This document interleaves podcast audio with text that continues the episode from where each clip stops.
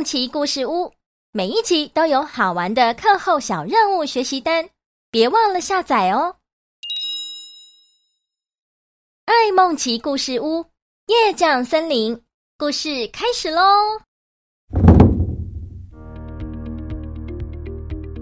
！Hello，各位大朋友、小朋友好，我是爱梦奇，今天一起来听听我跟奥帕的冒险故事吧。上一次说到，奥帕在航向地球的时候，竟然遇到了一片小行星带，那里漂浮着大大小小的彩色陨石，而且有好多好多颗哦。万一撞到太空船，就糟糕了。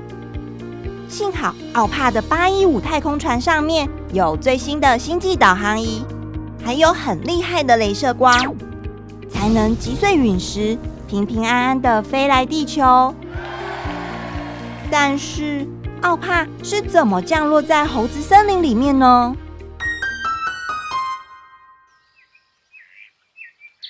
奥帕，我问你哦，地球上面有很多森林，我听说有一天到晚都在下雨的森林，还有经常都在下雪的寒冷森林。那你当初怎么会正好就降落在我住的猴子森林呢？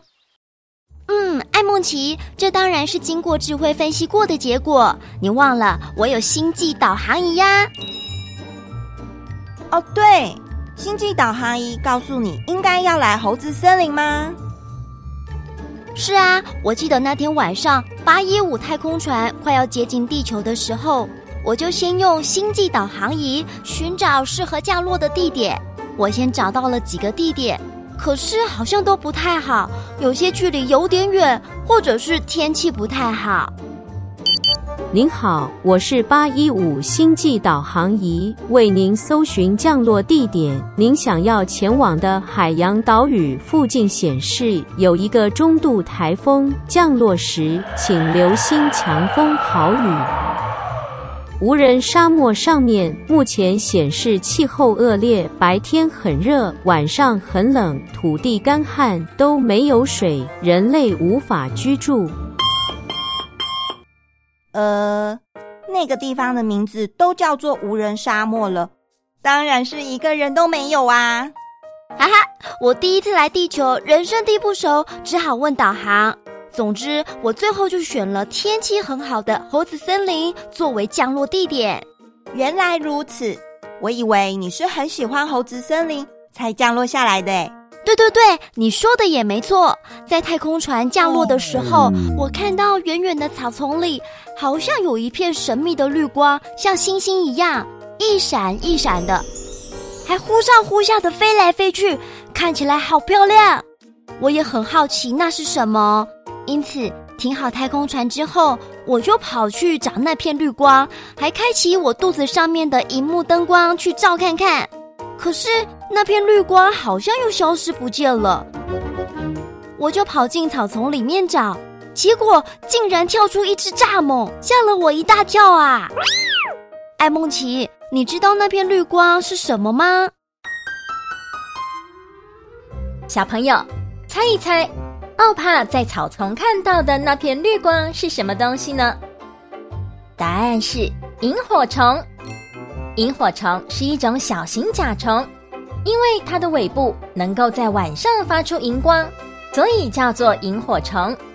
它在白天不太活动，很怕光，也很怕吵，只有在安静及黑暗的自然环境，才能看到它美丽的身影。哦，奥帕。我想你说的那片绿光就是萤火虫啦，它们很特别哦。白天的时候会躲在草丛里，到了晚上才会飞出来发光。你的太空船降落的时候，声音可能有点大啦，而且你又开了亮亮的灯，萤火虫当然吓跑了啊。它们是一群很怕吵又很害怕光线照射的小昆虫，所以。赶快躲起来，比较安全。原来如此，想不到他们是一群这么害羞的小昆虫啊！不止萤火虫会害羞，当时我的猴子朋友也被你的太空船吓跑了。有吗？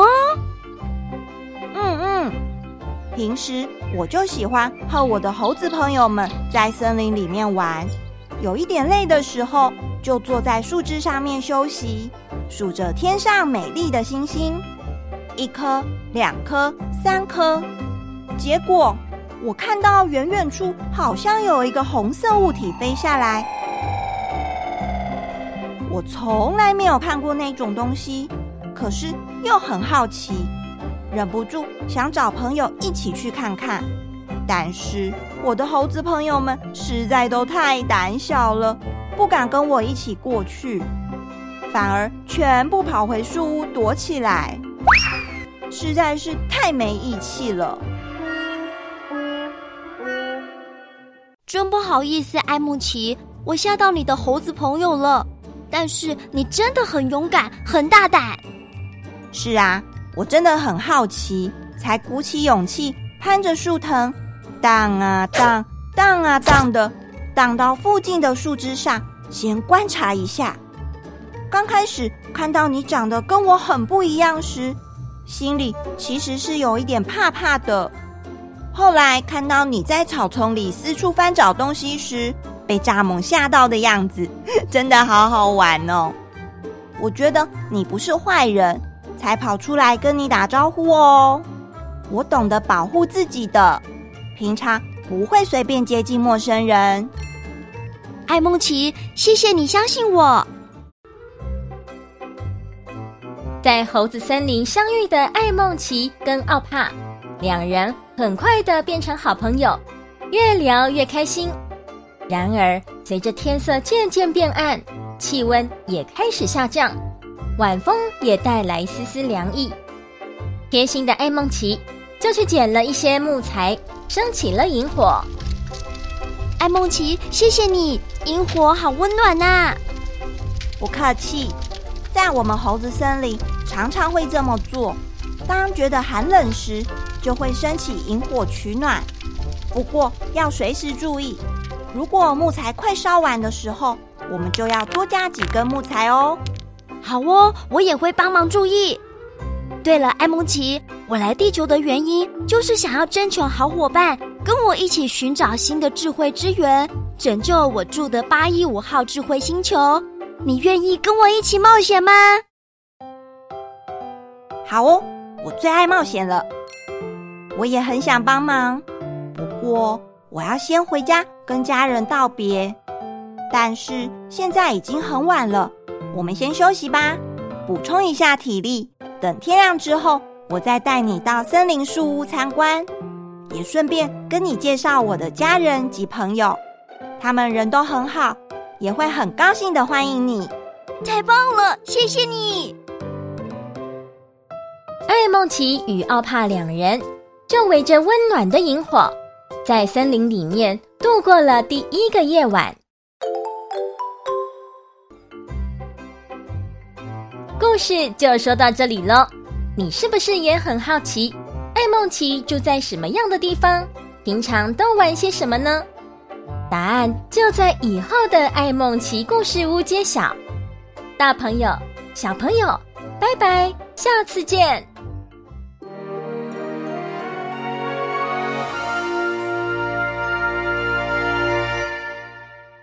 各位大朋友、小朋友，听完故事了。你喜欢今天的艾梦琪故事屋吗？